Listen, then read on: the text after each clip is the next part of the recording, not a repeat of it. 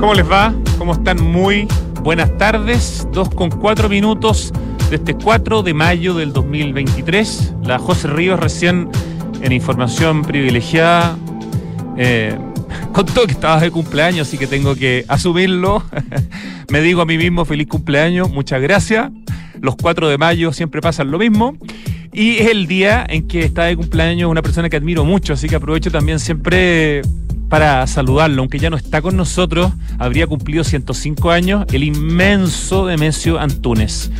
Hemos publicado hace un ratito una foto de uno de sus maravillosos murales medios escondidos en el centro de Santiago, uno que está en la bajada de un edificio al lado de la Plaza de Armas, donde antes estaba el Cine Nilo y el Cine Mayo, esos cines bien, no sé si 2X o 3X, triple X.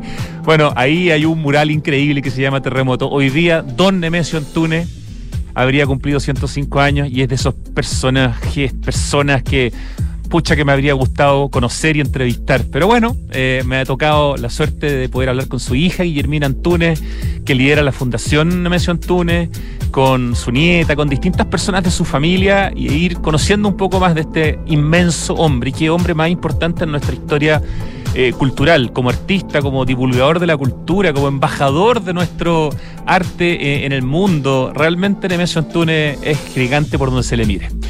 Tengo varias cosas para contarles antes de, presentarles a nuestros invitados de hoy.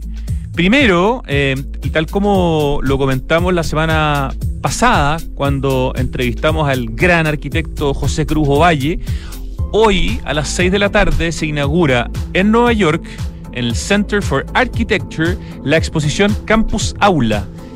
Eh, arquitectura educacional en América Latina, que lo ha producido, eh, lo ha diseñado y ha hecho toda la pega desde Chile Constructo, el proyecto de arquitectura editorial eh, y que hace tantas cosas interesantes liderado por Janet Plaut y Marcelo Sarovich. Son ellos los curadores de esta muestra, además. Y la inauguración cuenta con una charla magistral del arquitecto Pepe Cruz Ovalle, José Cruz Ovalle, que presentará su obra acerca de la Universidad Adolfo Ibáñez con sus campus de Santiago y Viña del Mar. Hoy entonces se inaugura esta muestra curada por Constructo en el Center for Architecture de Nueva York y que se llama Campus Aula eh, Arquitectura Educacional de América Latina. Así que felicitaciones a Constructo y por supuesto a Pepe Cruz Ovalle que va a estar dando hoy justamente su charla magistral.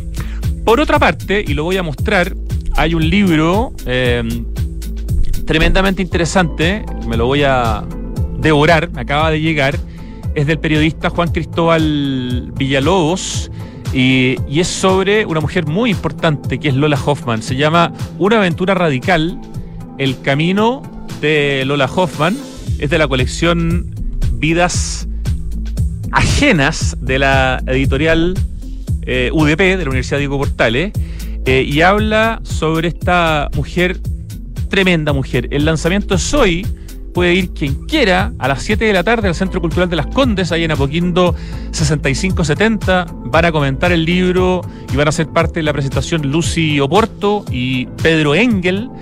Así que si quieren saber más sobre este libro de Juan Cristóbal Villalobos, sobre Lola Hoffman, una aventura radical, bueno, a comprarlo. Eh, a leerlo y a devorarlo. Solamente un parrafito les leo, dice, símbolo de la cultura alternativa en Chile, controvertida terapeuta acusada de separadora, ferviente difusora de las ideas del psiquiatra Carl Gustav Jung, primera traductora del I Ching al español, temprana crítica del patriarcado y feminista, Lola Hoffman es una figura de la que muchos hablan, pero que pocos realmente conocen. Sus dolores, miedos, obsesiones y pasiones se diluyen en su imagen de aspecto frágil y etéreo, entre esotérica y espiritual. Invitación entonces a leer este libro recién lanzado, de hecho se lanza hoy día oficialmente, Una aventura radical, El camino de Lola Hoffman, de Juan Cristóbal Villalobos, periodista justamente de la Universidad Diego Portales y máster en comunicación pública de la American University eh, en Estados Unidos y también magíster en comunicación internacional en la Universidad de Leeds de Inglaterra. Y finalmente, entre los, las notas, anuncios, homenajes también, em, quiero hacerle un pequeño homenaje, pequeño por el tiempo, digamos, que, que hay para cuando parte el programa, a Patricio Wenborn. Patricio Wenborn es un destacado arquitecto chileno. Su hijo es más famoso, que es Guy Wenborn, el tremendo fotógrafo Guy Wenborn, que de hecho también partió haciendo fotografía de arquitectura y hoy día es sobre todo conocido por su fotografía aérea. Bueno, eh, Guy Wenborn, hijo de Patricio Wenborn, em, le contó en un audio que me mandó Pablo Altique em, que su padre era, además de un arquitecto que hizo proyectos importantes, como por ejemplo el edificio panorámico, proyecto súper conocido, o el pueblito del inglés en Vitacura, siempre con Enrique Brown y con Eduardo San Martín, tenían oficina juntos, esos son algunos de sus muchos proyectos, que era un gran amante de los vuelos, y de ahí viene esa conexión, que siempre Guy Wenburn la cuenta en las entrevistas, de por eso él también es un fotógrafo aéreo, porque tuvo un vínculo con los aviones desde muy chico. Un gran amante de los vuelos, Patricio Wenburn, poeta, un hombre que sabía de mecánica y cuyo máximo héroe era Antoine de Saint-Exupéry, el autor del Principito, que además de que escribía extraordinariamente, volaba y sabía de aviones. Así que queríamos homenajear a Patricio Weinberg, que ha fallecido recientemente. Eh, ayer fueron sus funerales, porque sus funerales, está mal dicho, fue su funeral. Así que lo homenajeamos, le mandamos un abrazo allí, a quien queremos y admiramos mucho. Y se nos ha ido un arquitecto importante en nuestra historia. Ahora respecto de lo que viene en el programa, vamos a partir conversando con la nueva editora general de la, la, mandamás de Ediciones ARQ. Ediciones ARQ partió en 1980, liderada por la tremenda Montserrat Palmer. Es la editorial de arquitectura más importante que hay en Chile, con proyección internacional hace mucho tiempo. Publican la revista ARQ tres veces al año han publicado más de 100 libros sobre arquitectura, sobre ciudad, sobre paisaje y tienen a una nueva editora general que se llama Stephanie Fell y quien está haciendo un doctorado en Londres, en Inglaterra. Así que vamos a hablar por WhatsApp con Stephanie.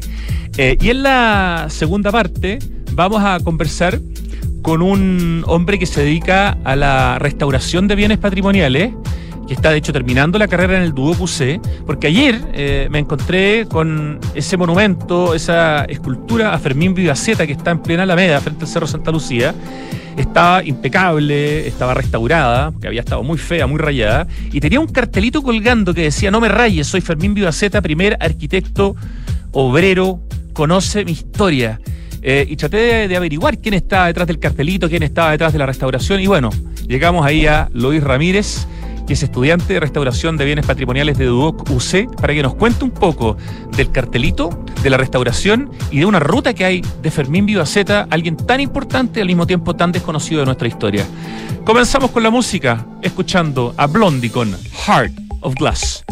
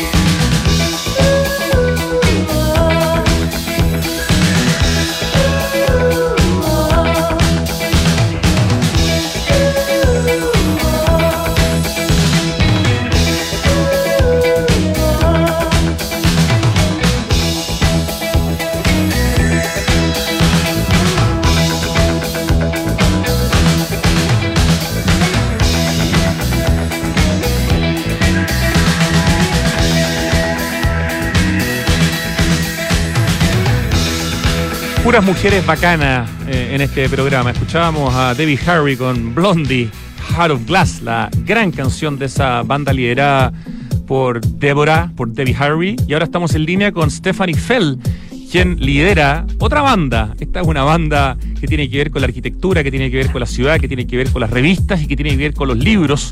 Nos referimos a Ediciones ARQ. Stephanie, muy buenas tardes. Hola Rodrigo, buenas tardes. Una banda menos rockera que Blondie. ¿Quién sabe? Pero por lo menos, desde donde nos está hablando, de una de las capitales del rock mundial, desde Londres, ¿no es cierto? Allá estás en estos momentos, Stephanie Fell.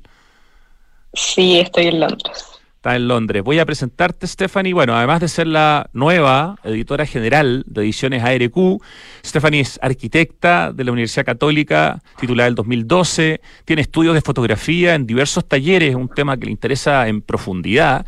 Es magíster en historia de la arquitectura por la Bartlett School of Architecture de la University College de Londres o del University College de Londres.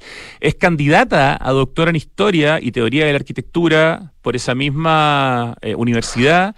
Eh, fue la directora de contenidos para el Pabellón de Chile en la Bienal número 16 del 2018 con la tremenda muestra esa Stadium que lideraba Alejandra Celedón. Eh, fue editora invitada de la revista Materia Arquitectura para el número 20, Tecnologías de Representación. Eh, es profesora adjunta en la Escuela de Arquitectura de la Universidad Católica. Ha sido profesora de Historia y Teoría también en, la, en el Architectural Design March de la Bartlett UCL o University College de Londres. Y tiene profundos intereses en la investigación que se centran en el cruce entre historia y teoría de la arquitectura, instrumentos de visión y tecnologías culturales. Stephanie Fell, eh, ¿cuánto tiempo te queda en Londres? Me imagino que por lo menos hasta terminar este doctorado, ¿no? Sí, de hecho es esa candidatura doctora que nombraste lo que me tiene por aquí hasta septiembre.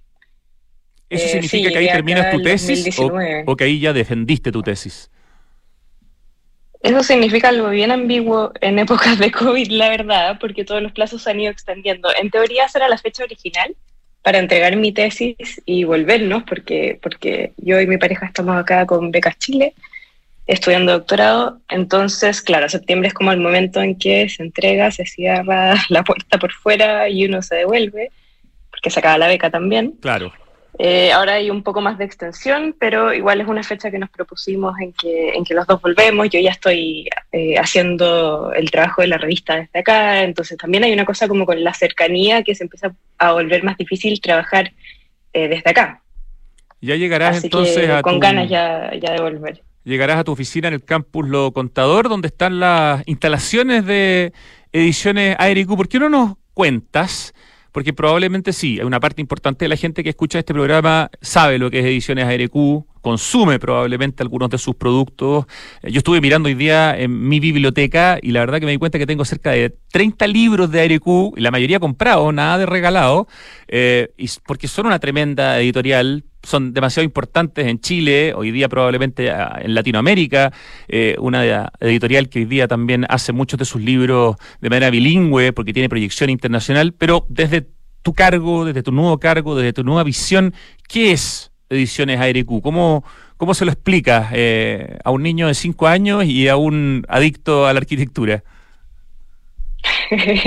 a mi sobrina, que tiene cuatro y medio, claro, le explico que hacemos libros y se los muestro. Es un poco más fácil cuando uno tiene el objeto, ¿no? Cierto. Eh, si tengo que explicar la editorial, a ver, es una editorial que surge del mundo académico en 1980.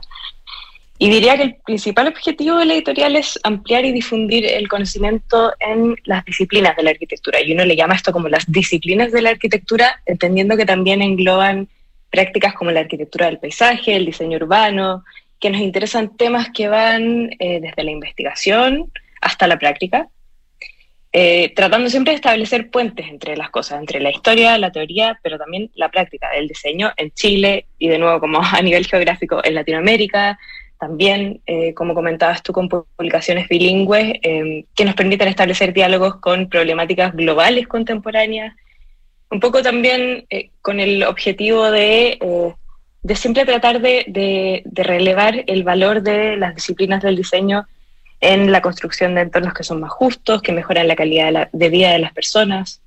Eh, que, que, tiene una cierta cualidad estética también, ¿no? Sin dejar de lado ese, ese aspecto de la arquitectura, de la construcción de espacios. Sin ninguna intención de, de, asustar, digamos, pero encuentro que es una tremenda responsabilidad liderar eh, Ediciones ARQ, eh, una editorial que partió como una revista, ¿cierto? Que la partió Montserrat Palmer en, a principios de los años 80 y que ya va eh, con más de 40 años de, de, existencia, con más de 100 libros publicados. O sea, es tomar un, un proyecto que tiene una tremenda carga positiva, por supuesto, hacia atrás eh, y poder eh, darle una mirada hacia, hacia el futuro, Stephanie Fell, nueva editora general de Ediciones ARQ. Sí, de todas maneras, es, un proyecto que, como dices, tiene mucha historia, tiene, tiene una gran responsabilidad.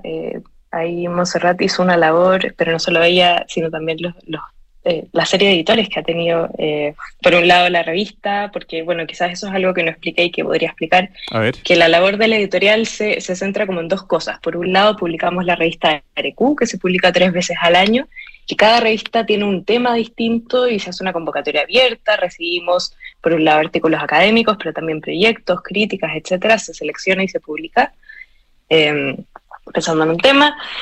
Y los libros, que, claro, como decías, eh, hoy por hoy tenemos más o menos 100 títulos, eh, que, es un poco un número que va, va creciendo y que va creciendo también en un sentido internacional, bilingüe. Últimamente nos han llegado varias propuestas eh, de publicaciones desde afuera, lo cual me parece como un desafío súper interesante seguir, seguir como la línea que, que, puso Monserrat, que pusieron Francisco Díaz, Patricio Mardones, Alejandro Cristiani en la editorial y que han hecho un trabajo tremendo de internacionalización. Eh, siempre crítico, siempre, siempre con un sentido de, entender la arquitectura en el contexto, en un contexto cultural más amplio, eh, entender eh, la ciudad contemporánea a través de, problemáticas relacionadas a la arquitectura, no solamente como, como que se vuelva algo demasiado disciplinar, por así decirlo, sino siempre tratando de dialogar con otras disciplinas, con otros lugares y también, Stephanie, eh, creando nuevos formatos que permiten probablemente, bueno, entre otras cosas, abaratar costos y por lo tanto poder publicar más libros, ¿no? Por ahí leía, no sé, algunas frases dentro de ediciones ARQ donde justamente eh, se referían a la, a la, a la idea de de apuntar a nuevas audiencias. Ah, y aquí está la frase, de hacer crecer nuestro catálogo a un ritmo vertiginoso. eso está eh, ahí en la editorial. eso, eso, lo escribió ¿Ah? Francisco, sí. vertiginoso. el, editor anterior. Claro, eh, se, mantiene esa línea de lo vertiginoso con tu, con tu eh, nueva administración. Mira, te diría, te diría que lo vertiginoso hoy es el presupuesto, em, porque ha aumentado todo, todo. El papel está mucho más caro, ¿no? El papel durante la pandemia subió dos a tres veces el valor de imprimir un libro, dos a tres veces, y eso fluctúa semana a semana.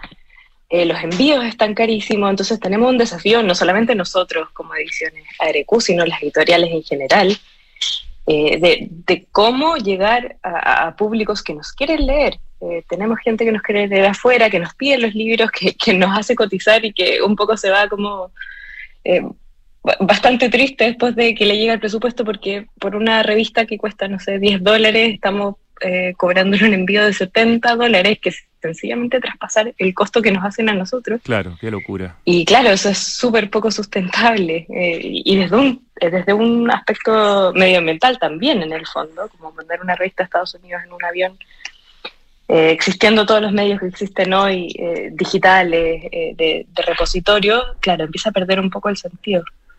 Y, en ese sentido, Stephanie, el lanzamiento también reciente por estos días de ARQ, que es este repositorio digital al que uno se puede suscribir, obviamente pagando, eh, te va a permitir en el fondo acceder a una cantidad importante de lo que ustedes han publicado, incluso a algunos de esos libros que por distintas razones no se pueden volver a publicar en papel, pero sí uno podría encontrarlos en este repositorio, ¿no?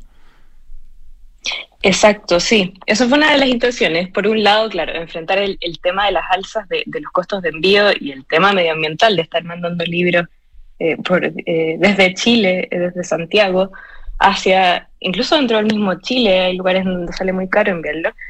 Por otro lado, también el, tema de volver a poner en circulación ideas, libros que estaban fuera ya de estaban agotados en el fondo y que a nosotros nos cuesta mucho juntar, somos una editorial sin fines de lucro, y, un poco cada proyecto se, sustenta en base a distintas entradas, pero, pero nos cuesta juntar plata como para poder reimprimir obras. Entonces, nos da mucha lata que, hay, que hayan libros que queden fuera o que no tengan la opción de tener segundas ediciones porque no nos da eh, el bolsillo, por así decirlo. Entonces, esto fue una manera de, también hacer frente a eso y poder volver a poner a disposición del público eh, algo así como por ahora creo que hay 77 títulos de libros. Eso va creciendo eh, a medida que, que publicamos más. También llegamos a acuerdos con los autores para eh, subirlo al, catálogo de Arecumas. Em, y se me fue el otro punto que... No, estabas hablando en el fondo de lo que puedes, a lo que puedes acceder con este repositorio digital que tiene Ediciones ARQ, que se llama ARQ más, con el símbolo del más. Exacto. Ah, y la otra idea que teníamos, que ahí ya me acordé, es que este repositorio siempre tenga, eh, eh, a ver, que siempre esté subvencionado, por así decirlo, para estudiantes, que siempre la suscripción de estudiantes cueste la mitad, independiente de dónde sean los estudiantes. da lo mismo si no son de la escuela, si no son de Chile, em, como una manera también de, de, de, tener este catálogo a disposición de, de todos, en el fondo.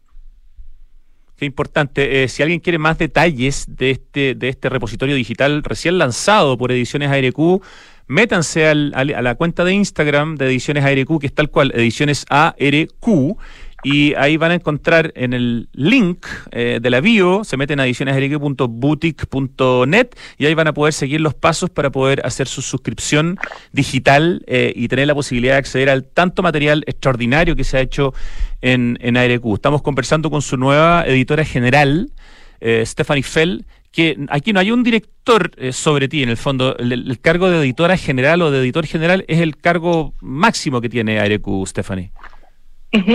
Sí, depende después del director o directora de la escuela de arquitectura, porque es donde estamos alojados, pero en el fondo tenemos independencia eh, plena y, claro, el cargo es de editora general, incluye la edición de la revista por un lado y los libros por el otro. Exacto, revista que son tres al año y libros. ¿Cuántos libros de ARQ debieran salir? No sé si ya hay como una proyección eh, este 2023 con los siete meses y tanto que van quedando de año los hay. es siempre una pregunta complicada porque uno no quiere comprometer más de lo que puede meter a no digamos, pero tenemos programados 15 libros, más o menos. ¿15 este de los cuales ya se lanzaron algunos o 15 de aquí a fin de año? Sí, 15 de los cuales hay tres. Hay uno que ya se lanzó, hay dos que están a punto de salir, un tercero que también debiese estar ya el próximo mes y el resto para lo que queda del año. Excelente. ¿Hay alguno, a ver, de los que se han lanzado, yo estoy viendo aquí en el, en el catálogo de la, de la página web, uno puede ver en el fondo las novedades. Evidentemente ustedes además suben la revista cuando ya ha pasado un tiempo y ahí uno la puede ojear, pero después de algunos meses, eh, a diferencia de si uno se suscribe a ARQ+, eh, pero hay pero en el fondo los libros, sin poder revisarlos de manera completa, uno puede tener como acceso de alguna manera a por lo menos saber cuál es el catálogo completo que tiene eh, la, editorial, ¿hay alguno de estos nuevos que nos podrías, que quisieras destacar, de los que ya te tocó participar? O la revista también, hay un número nuevo en el que ya tú pudiste, digamos, meter mano completamente. Sí, sí. Te puedo comentar de la revista, pero quizás primero hacer una acotación, que la revista, si bien es parte de Arecumas, la revista siempre es gratis, de libre acceso, está en Cielo, que es una biblioteca digital en la cual cualquiera se puede meter ah, y descargar los artículos en PDF o leerlos que, que, eso es como un tema súper importante para nosotros también, eh, porque es una revista que está pensada para investigadores, que no tenga trabas de acceso en el sentido que no haya que pagar ni por publicar, eh, ni, ni, por acceder. Eh, la gracia que tienen ARQ es que se pueden acceder a todos los números históricos, los cuales algunos no están en cielo, si lo está desde el número 49 en adelante. Em, la otra gracia que tiene es que se puede leer como si fuese un PDF, o sea, como si fuese un libro digital eh, continuo, en el fondo se puede ojear, por así decirlo, no sé si ojear es la palabra correcta, pantallar, eh, pero que, algo, que es algo que no se puede hacer en cielo porque uno descarga el PDF individual de un artículo. la, diferencia es que uno está pensado más para investigadores que están buscando información sobre un tema, llegan al artículo y lo descargan o leen el abstract, y en Arecumas está pensado más, eh, más para un lector o una lectora que, que la quiere ojear. Perfecto, clarísimo. Eso sí, en, el sitio de ARQ, la revista nueva se demora un poco en subir en el fondo. Eh, hay un tiempo, me imagino, para que también haya algún impulso para que la gente eh, la adquiera en papel y después de un tiempo también se, sube cierta revista completa. El número 113 es este número que ya te correspondió dirigir a ti, Stephanie, ¿no es cierto? Exacto, sí. Sí, el primer número que armamos, que empezamos a armar en realidad el año pasado, incluso antes de que entrara, pero eso es porque los tiempos de la revista eh, bueno, son, otros que los tiempos administrativos del cargo, digamos, yo empecé en enero, empezamos a armar la convocatoria más o menos en octubre del año pasado. El, el, tema de ese número es el cambio, la, la, idea de cómo trabajamos como arquitectos con el cambio, y hay como muchas maneras de verlo, ¿no? Eh, los artículos que están en ese número, muchos hablan sobre el problema de tratar de prever el cambio o de diseñar el cambio. Em, a través de, no sé, mecanismos súper sofisticados de retroalimentación, en el caso, por ejemplo, de la arquitectura de Cedric Price y, con, con, John y Julia Fraser, que eran quienes programaban, en el fondo, em, sistemas computacionales que en teoría permitirían que un edificio pudiese incluso eh, tratar de predecir lo que quieren hacer los usuarios y cambiar de forma, mover en el fondo recintos con, eh, o sea, con, con grúas mecánicas a partir de un sistema de inteligencia artificial de, te estoy hablando de, los 70. Sí, claro. Eh, y, en un, poco en el fondo habla también de la distancia que existía entre la imaginación, entre las ideas respecto a la tecnología o que la tecnología suscitaba, versus la realidad de esa tecnología, que en realidad si uno lo compara con hoy, el, el poder de esos computadores era más o menos el de una calculadora Casio de bolsillo a pila.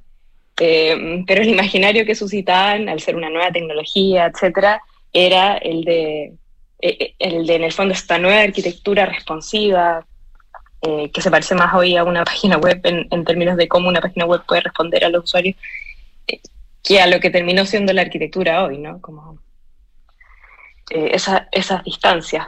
Estamos hablando del, número, perdona, del número 113, que es el número nuevo de, de la revista de ediciones ARQ, que ya está publicado en papel y, que también se puede conseguir en cielo, ¿no es cierto? En, como, repositorio digital. ¿Qué, más nos ibas a contar sobre la revista, Stephanie Fell, nueva editora general? Te a contar, te voy a contar que, que también incluye proyectos, seis o siete proyectos que justamente también entienden que el cambio en arquitectura no necesariamente tenemos que preverlo diseñarlo, sino que quizás nos iría un poco mejor tratando de transformar. Esto es crear eh, condiciones para el cambio en, edificios o sitios existentes. Y de ahí viene un poco el nombre del, número, que es condiciones de cambio. Em, y parafraseando a uno de los proyectos que está, que está publicado, el edificio más pertinente no es el nuevo, sino el existente. Mm. Eso es parafraseando. Yo, yo, le puse el, yo le hice el, la rima, ellos no la tenían, perdón por si les parece insultante, pero que me parece una idea súper interesante, eh, bastante en línea con, con, temáticas de sustentabilidad también, de patrimonio, de, de, historia urbana. Eh, hay proyectos muy, muy interesantes en, en la selección, al, el concurso, por ejemplo, de eh, para la remodelación del Castillo Hidalgo en el Cerro Santa Lucía, que, no se construyó, que, fue un concurso del 2018, que no solamente se reimagina eh, el edificio, tratando de mantener algunas partes, sino que se reimagina el programa a partir de un programa histórico que existe en el cerro, en el cerro de un panorama. Eh, y este panorama un poco detona la idea del proyecto y la nueva relación que establece con el cerro y con los vecinos. Ese tema, Stephanie, es un tema gigante en el mundo de la arquitectura hoy día. Eh, bueno, de hecho ya hay, lo, comentamos cada vez que, nos metemos en este tema como de la sustentabilidad, un, un que era, no sé, la Catón y Basal, que son justamente una oficina que de alguna manera trata de, transformar lo que hay y no de inventar eh, eh, algo nuevo. Eh, pero en el fondo de alguna manera también lucha contra el ego, ¿no? en algunos casos de querer hacer algo nuevo, de querer hacer una obra em, de alguna manera que, no tiene precedentes. Hay, un choque entre las necesidades ambientales y, de sustentabilidad hoy día con eh, algunas características de nuestra propia humanidad. No, sé cómo lo ves, pero es un, es un, creo que es, una, es un desafío súper potente. Sí, sí, me parece que es un desafío muy, muy potente porque, claro, tiene este tema como de la autoría, ¿no? Que uno entiende que se está haciendo cargo de algo que alguien ya hizo, o sea, que este edificio ya tiene un autor, por así decirlo, y uno como que tiene que también, no sé, me imagino, eh, yo, yo he hecho un par de remodelaciones, pero no, no de la escala de un edificio, más bien cosas pequeñas, eh, porque uno, es, no sé, siempre va a ser arquitecto y aunque está haciendo libros, siempre tiene como un, ojo ahí en, en, diseñar y en estar haciendo cosas. Em, y, y, claramente sí, eh, también hay un tema con la sustentabilidad en, en, el sentido de que transformar siempre es un gasto de recursos, siempre implica energía, siempre implica destruir, eh, eso genera un gasto, pero que finalmente si uno lo ve como en, en una temporalidad más larga de la arquitectura o en, una línea de tiempo más larga, hace que sea sustentable eh, en el largo plazo, en el sentido que cada vez que uno hace una remodelación probablemente eh, hace una especie de retrofit con materiales que tienen mejores cualidades térmicas, que permiten gastar menos energía, eh, que me permiten que un edificio no se demuela, sino que perdure, que, que, se quede ahí, que se pueda seguir transformando en el tiempo. Y eso sí, yo lo veo como un acto que, que, que de cierta forma es bastante generoso eh, en la medida en que uno no se ponga también a, hacer como otra obra, o sea, o que, la remodelación quizás consista en entender el edificio existente y tratar de trabajar con ese edificio existente de la manera como más eh, efectiva y no se vuelva como una especie de, de parafernalia de la transformación em, eh, que, como que pierda este sentido, ¿no? Como de la sustentabilidad y, de, y del mantener y del reutilizar el edificio. Y ahí creo que hay algo de, generosidad o, o, el dejar un poco el ego del lado que, que puede ser súper interesante. Y, coincide, coincide Stephanie, con, con, este, con esta demanda a nivel mundial de transformar, de rehacer edificios de oficinas y transformarlos en edificios de vivienda. Eh, hay una crisis de vivienda a nivel mundial y al mismo tiempo hay una crisis también en la venta de oficinas post pandemia. Eh, y, y, también ahí hay un desafío justamente a reutilizar en vez de hacer desde cero. Esperamente, sí. Así que está muy, muy ad hoc los temas de la, del, número nuevo de, la revista ARQ. Sí, esperemos que, sí, que les parezca así, que lo lean y si no les parece que nos lo comenten, porque creo que ahí está la riqueza también de tener una revista, ¿no? El debate, la plataforma que, genera, que no sea una cosa unidireccional. Nosotros no publicamos como para nosotros leer nuestros comentarios, sino más bien para escuchar eh, lo que otros tienen que decir al respecto, para tener debate, eh, la crítica, etcétera, es súper productiva. Dime si estoy bien. El libro más nuevo aparecido en ARQ es justamente, o sea, es el libro El Mueble, la construcción del gesto de Juan Ignacio Baixas y Tomás de Iruarrizaga, el que veo aquí en, en, el home de la, de la, página de ARQ, es de enero de 2023, me parece tremendamente interesante. Juan Ignacio Baixas es súper famoso, además por sus muebles, además de por su arquitectura, eh, mm. y lo antecede un libro de diciembre del 2022 con respecto a ciudad y género, miradas de la arquitectura y el espacio urbano. Eso es lo último que se ha lanzado eh, y no sé si nos puedes adelantar eh, algo con nombre y apellido, digamos, de lo que estará por lanzarse en términos de libro este año. Sí, puedo, puedo adelantar con, con cierto permiso, aunque quizás las fechas no sean. Ok. No, pero puedo adelantarles lo, más próximo. A ver, el libro que tenemos ya como eh, que debiese estar el próximo mes es de Tomás Errázuri, que es eh, historiador. Es un libro súper interesante que se llama Viajeros Urbanos, eh, Conductores, Pasajeros y Peatones Santiaguinos a inicios del siglo XX eh, que recoge la experiencia del de el cambio en la movilidad que implicó la introducción del automóvil, en la ciudad de Santiago en particular. Eh, recoge mucha anécdota, hay un montón de imágenes, de archivos. El, libro es un, es un trabajo de investigación de Tomás bastante profundo eh, y, que es muy interesante porque, porque a ver, si, si, bien somos una editorial de arquitectura, como te comentaba, nos interesa establecer diálogo con cualquier persona que, que le interesen temas de ciudad.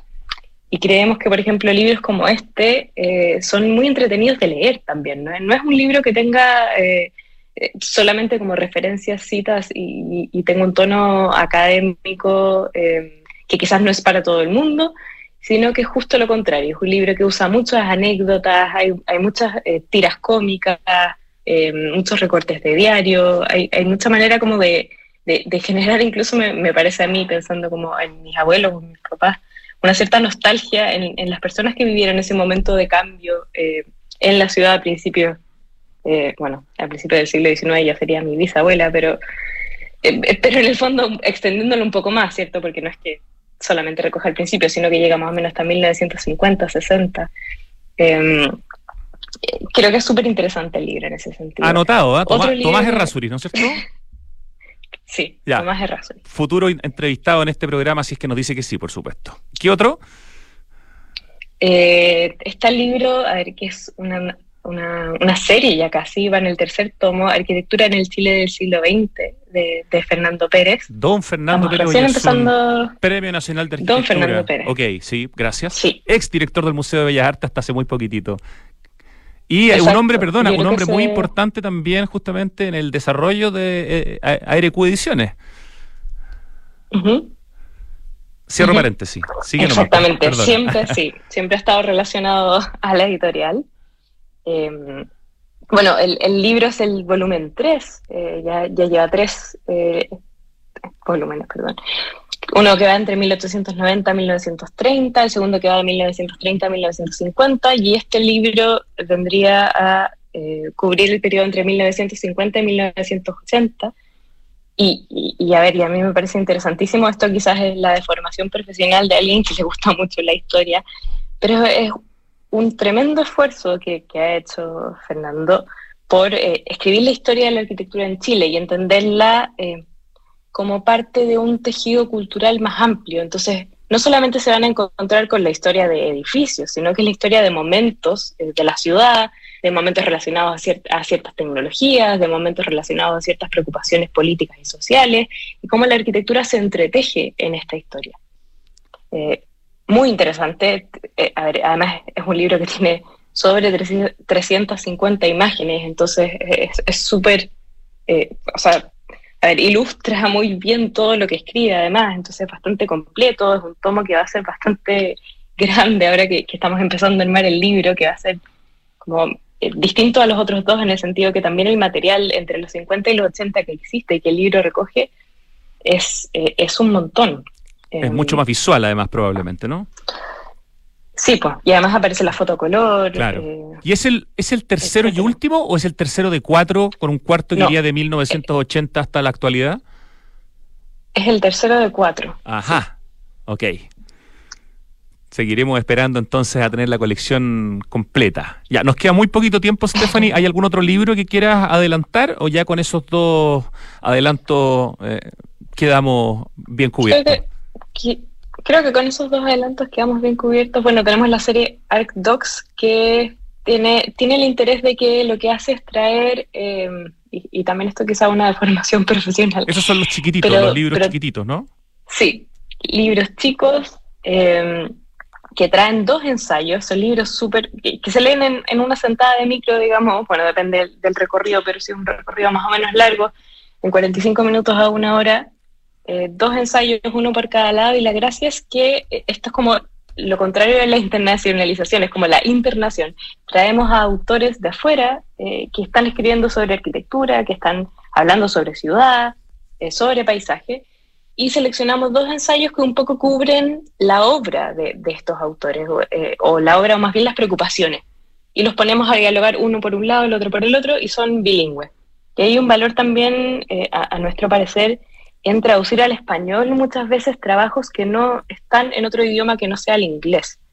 Eh, y, que en términos como de, país, pero también continente, eh, nos parece importante y nos parece como una labor eh, súper interesante de seguir haciendo, súper como valiosa en la editorial. Ese es un libro que, producimos nosotros, que gestionamos nosotros como editorial. No, no, es un libro que venga con fondos externos, un encargo. Hecho en casa.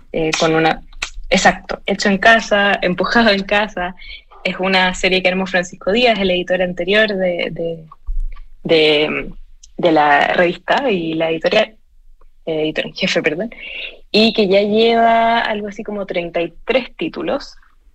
Y de, ese, de esa serie se viene el Artox de Joan Ockman, eh, que habla sobre, lo voy a decir muy cortito porque ya veo que nos queda muy poco tiempo, pero eh, arquitectura y cine. Eh, Walter Benjamin analiza, de hecho, la, película Playtime de Jacques Tati y un edificio, por, la otra parte del ensayo, un edificio de de Armin Jacobsen en Dinamarca. Ah, fantástico. Mira, hemos tenido harto adelanto de lo que se viene en ediciones ARQ con esta conversación con su nueva editora general que asumiste hace ¿cuánto, Stephanie Fell? Desde el primero no, el segundo de enero, porque el primero fue feriado, pero desde, enero de este Comienzo de este 2023. Stephanie, que está en Londres, que ha tenido la amabilidad de conversar con nosotros con las cinco horas de diferencia que tenemos. Te deseamos que te vaya increíble terminando tu doctorado en, en, Londres y ya tendremos alguna conversación aquí en persona cuando estés de vuelta en Santiago a partir de septiembre, si es que todo sigue como están los planes de ustedes. Un gran abrazo y muchísimas gracias por esta conversación. No, muchas gracias a ti, Rodrigo, por la invitación. Muchas gracias y nos vemos, sí, en septiembre.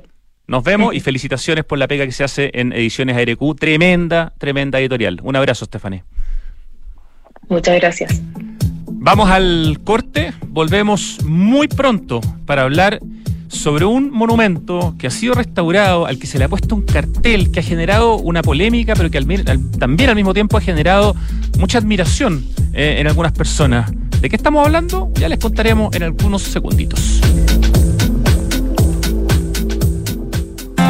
Los departamentos de edificio Isidora y Benjamín de Inmobiliaria Hexacón destacan por su diseño, amplitud de espacios y continuidad de vistas gracias a ventanales de piso a cielo. También por sus cocinas y closets diseñados con el sello y calidad de la marca italiana Bontempo. Un proyecto boutique con departamentos de uno y dos dormitorios en pleno barrio El Golf, a pasos del Cerro San Luis. Conoce más en www.exacon.cl.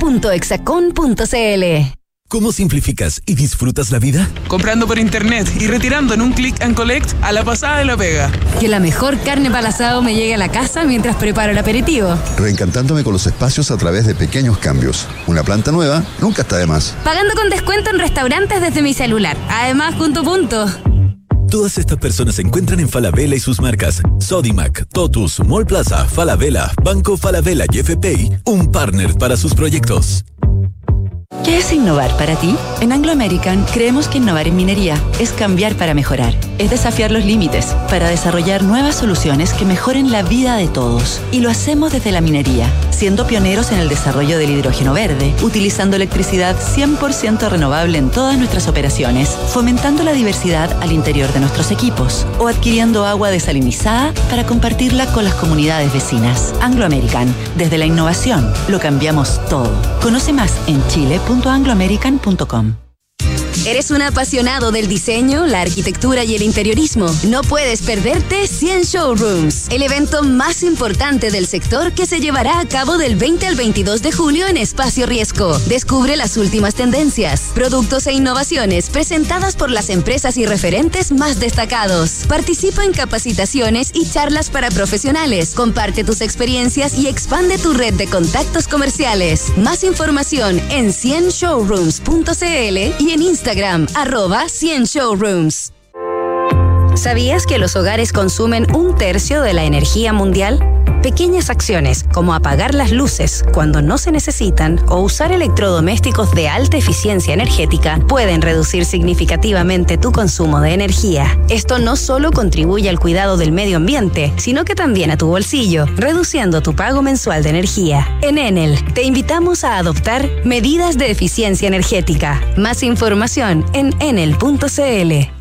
Si eres un apasionado del rugby, Mastercard y Banco de Chile te dan la posibilidad de ver en vivo la Copa Mundial de Rugby Francia 2023. Acompaña a Chile usando tus tarjetas de crédito Mastercard Banco de Chile y participa por uno de los nueve viajes dobles. Cortesía de Mastercard. Bases y más información en bancochile.cl. Promoción válida del 19 de abril al 30 de junio de 2023. Infórmese sobre la garantía estatal de los depósitos en su banco en www.cmfchile.cl. ¿Aló? Grande, pelado. Buena, Toto, ¿cómo estáis? Bien, pues, ¿y tú? ¿Cómo estamos con la camioneta para la mudanza mañana? Chu, se me fue totalmente, me vine a la playa. ¿A la playa? Tranquilo, manéjate con Quinto. ¿Quinto? Sí, Quinto. Una app donde eliges el Toyota que quieras y lo usas por el tiempo que necesitas. En tu caso, una Hilux. Grande, Quinto. Descubre nuestros nuevos puntos de retiro y conoce todos nuestros modelos disponibles descargando la app Quinto Share. Quinto Papá, en las noticias dicen que este año hubo más lluvia y nieve que otros años. Sí, Benjita, pero aún tenemos sequía. Papá, ¿por qué se ha llovido más? Sí, Catita, es verdad, ha llovido más, pero no es suficiente. Estas lluvias no van a solucionar más de una década de sequía. Por eso no podemos relajarnos si queremos seguir teniendo agua, así de simple. Entonces, papá, ¿qué hay que hacer? Por ejemplo, demorarse menos en la ducha. Fácil. Sí, sí, el Benja se demora un montón. Hoy más que nunca, cuidemos el agua. Cada gota cuenta. Te lo recuerda Aguas Andinas. Estamos de vuelta, Santiago Adicto, en vivo y en directo, 2 de la tarde con 50 minutos, y estamos en línea con Luis Ramírez. Él está terminando de estudiar restauración de bienes patrimoniales en Duoc UC. Eh, y queremos hablar sobre la figura y sobre el monumento de un hombre tan importante en nuestra historia como es Fermín Vivaceta. ¿Cómo estás, Luis? Gusto saludarte. Muchas saludarte, eh, saludarte, Rodrigo. Bien, todo bien por acá. Si se escucha algún ruido accidental, estoy en obras y que van a disculpar. Estás trabajando en la restauración, como me tocó verte hace algunas semanas, en la iglesia San Francisco, de hecho. En este minuto no estoy en San Francisco, pero sí puedo decir que estoy en obras en obra de restauración en alguna parte. Oye, eh, bueno, ayer eh, pasando por, caminando por, por Providencia, digamos, por la, por la Alameda, en realidad, Em, me encuentro con, con, esta conocida escultura de Fermín Vivaceta que estaba impecable, eh, restaurada, limpiada, y tenía colgando un cartel que me encantó, eh, un cartel que decía, no me rayes, soy Fermín Vivaceta, primer arquitecto obrero de Chile, conoce mi historia. Y traté de averiguar, digamos, quién, a quién se le había ocurrido hacer esto eh, y pude llegar finalmente eh, a ti, que eres parte del grupo de personas que han estado eh, preocupadas justamente de darle el valor que corresponde a Fermín Vivaceta, de restaurar su escultura, de poner el cartelito que ha generado otras controversias, pero quiero preguntarte cómo, cómo se dio esta situación y, y por qué es importante que sepamos quién es Fermín Vivaceta, Luis Ramírez. Bueno, encantado, encantado poder transmitir algunas ideas. Mira, eh, el ejercicio de la restauración de Fermín Vivaceta se da en una búsqueda eh, académica de ejercitar un poco la disciplina en nuestro medio urbano. Ya nosotros somos del dúo, estamos emplazados en la Alameda de Santiago, entonces debe haber un sentido de correspondencia entre la academia, entre el mundo académico y su comunidad. Eso tiene, lo vemos así, de esa manera. Y en ese contexto, tocando puertas, llegamos a la Municipalidad de Santiago y a través de esta a la Dirección de Patrimonio, quien nos encargó en el mes de noviembre, claro, la ejecución, la limpieza, en el ámbito de la responsabilidad que compete al municipio, de la mantención de los monumentos públicos y en el caso específico de Fermín Vivarceta. Eh, que era, perdona, un monumento que estaba muy rayado, muy vandalizado, eh, probablemente por su ubicación, ¿no? Porque está cerca de la zona cero, al lado de todas las marchas, en el fondo frente al Cerro Santa Lucía, o sea, y en plena Alameda. Claro, en plena Alameda, efectivamente. Y claro, nos adelantamos un poquito el proceso que se está realizando hoy día en la Alameda y generamos la ejecución de la, de la limpieza desde el día 12 de enero. Curiosamente, el día en que estaba de cumpleaños Fermín nació un 12 de enero, cosas de la vida y terminamos la ejecución el día 20 de enero en un equipo más o menos de 10 a 12 alumnos de distintos niveles de la carrera, con la asesoría de nuestros docentes, respaldo de Bob.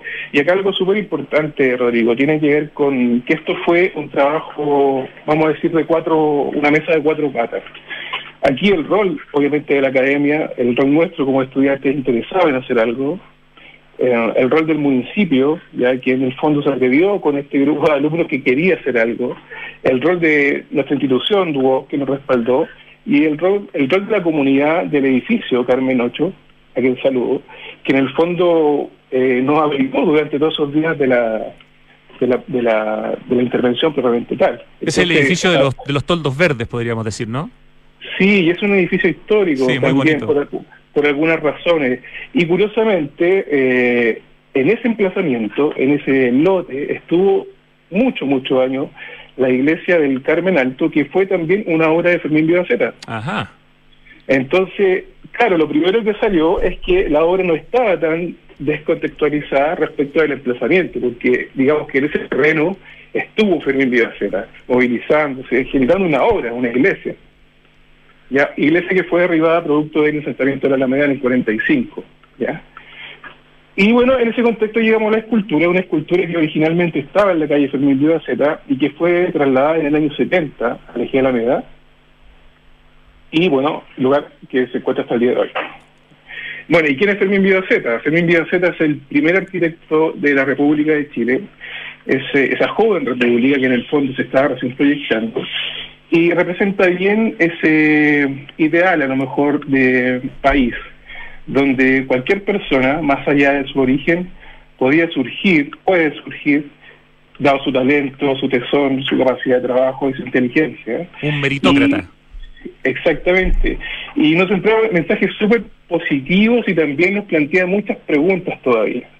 ¿Por qué? Porque él es hijo de una mujer obrera, Juana Rubio, que lo educó lavando ropa, sencillamente, sencilla y complejamente, en un Chile de 1830 entonces habla de esa lucha que todavía podemos identificar en nuestra sociedad y nos pregunta, bueno, ¿qué tan saldada está esa deuda? ¿Cuánto acompañamos nosotros hoy en día en este Chile a la Juana Rubio y al pequeño Fermín en su en su devenir educacional, por ejemplo, y pone en valor el rol de la educación pública de calidad? Él estudió en el Instituto Nacional a propósito.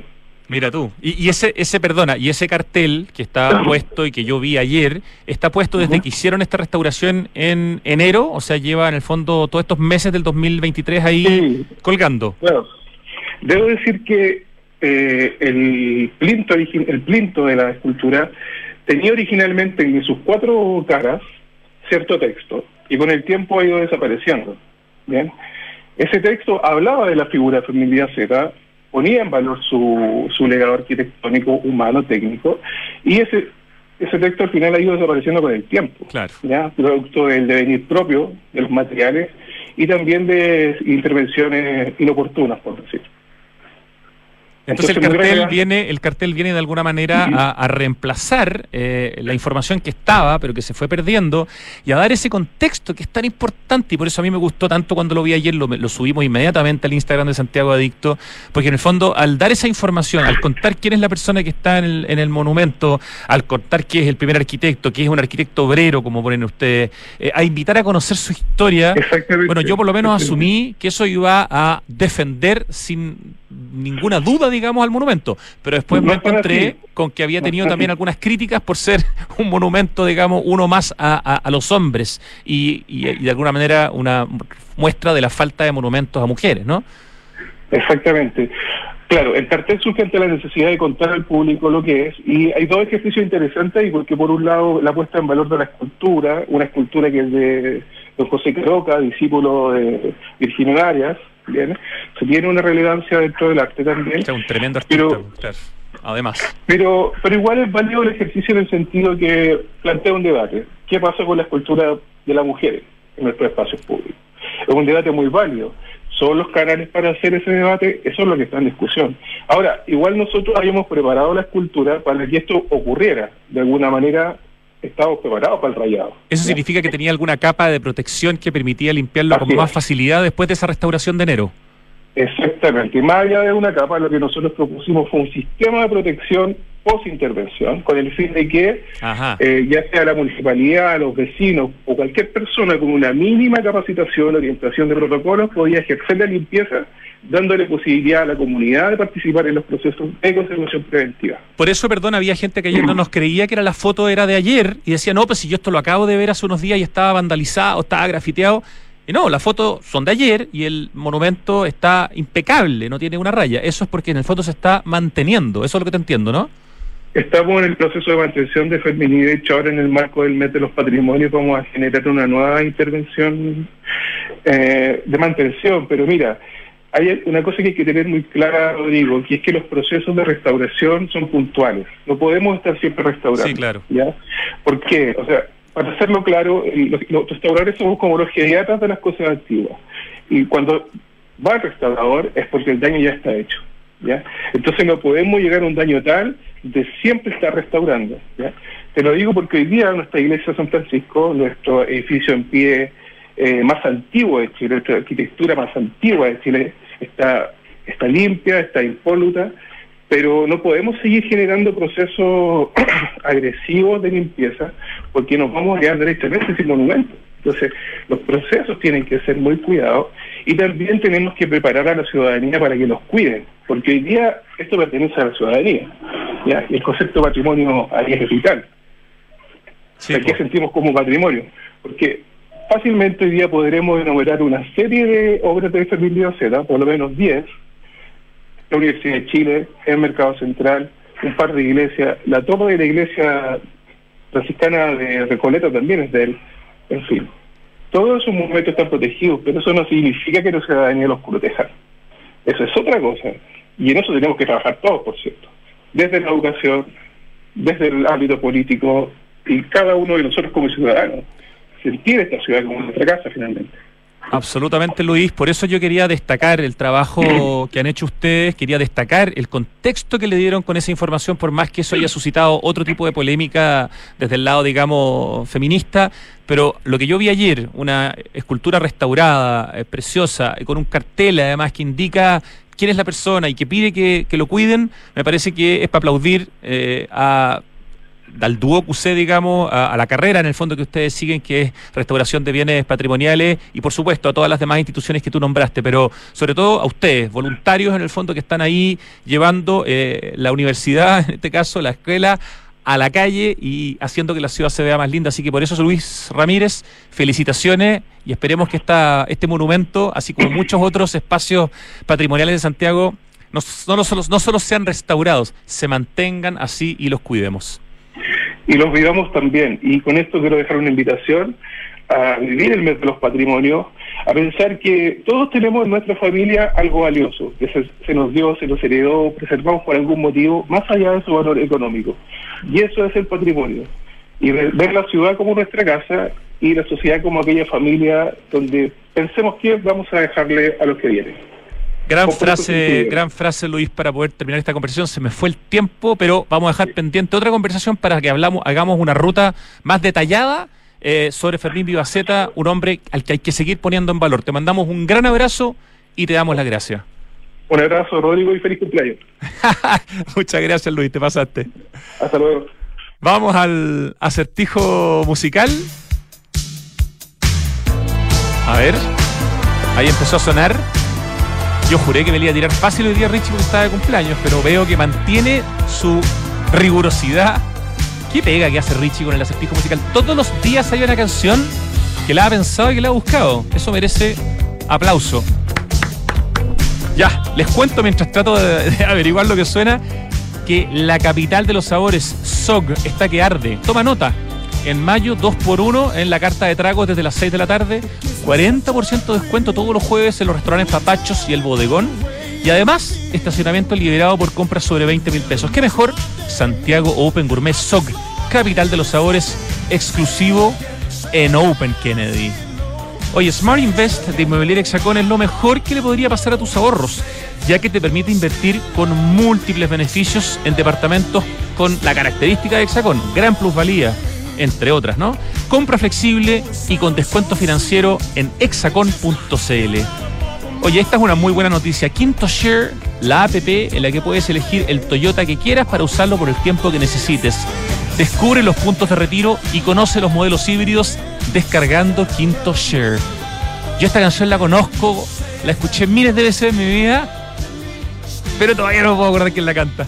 En Enel buscan cuidarnos y mantener nuestro suministro continuo. Por eso, si sabes de hurto de cables que haya generado corte de electricidad en tu barrio, lo puedes denunciar de manera anónima al 606-96-0000.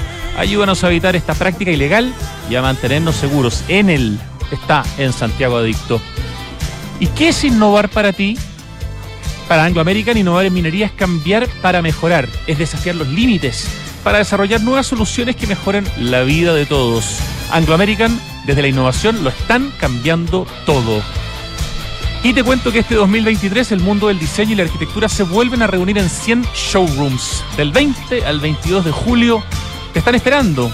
No se estarán esperando en espacio riesgo para conocer las nuevas tendencias e innovaciones que van a exhibir las más importantes marcas del sector. Infórmate en 100showrooms.cl y sigue la cuenta de Instagram arroba 100showrooms. En mayo Disfruta de los mejores beneficios pagando con tus tarjetas del Chile, Banco de Chile. Qué bueno ser del Chile. Y te cuento que el cambio climático es una urgencia de todos y por eso en Falabella anunciaron la descarbonización de su operación con metas claras y cuantificables para hacer cero emisiones netas de carbono en 2035 en sus emisiones directas. ¿Cómo se llama esto? Seis, seis, ay, no sé todavía. Oye, ¿tuvimos algo de lluvia el año pasado en Santiago y un poquito de nieve? Sí, pero eso no soluciona 14 años seguidos de extrema sequía. No podemos relajarnos para que sigamos teniendo agua hay que usarla de forma responsable y eficiente. Por ejemplo, al lavar los platos, hazlo en una lavaza y solamente después enjuaga. Cuidemos el agua, cada gota cuenta, te lo recuerda. Aguas andinas. Ya, necesito pistas, eh, Richie querido, porque año 85, la canción, ¿cuántas palabras tiene? Tres. ¿Es como Say You Will? No, eso era otra banda. Say Something, tampoco eso es James. Eh, ya, vamos al. ¿Es una banda o es un solista?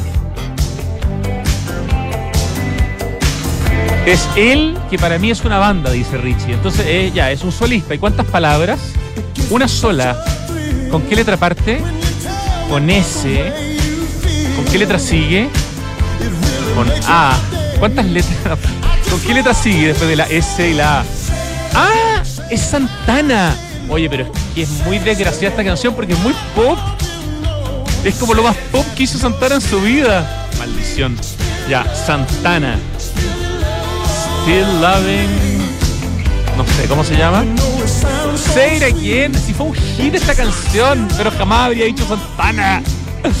Estoy de cumpleaños, Richie, que no te me va a poner un 4, que amoroso. No me lo merecía, pero no importa porque hoy día es mi día. Ya, nos vamos con Santana. Qué temazo. 3 de la tarde con 7 minutos. Grande Richie. Y gracias a todos los que hacen posible este programa. Hasta mañana.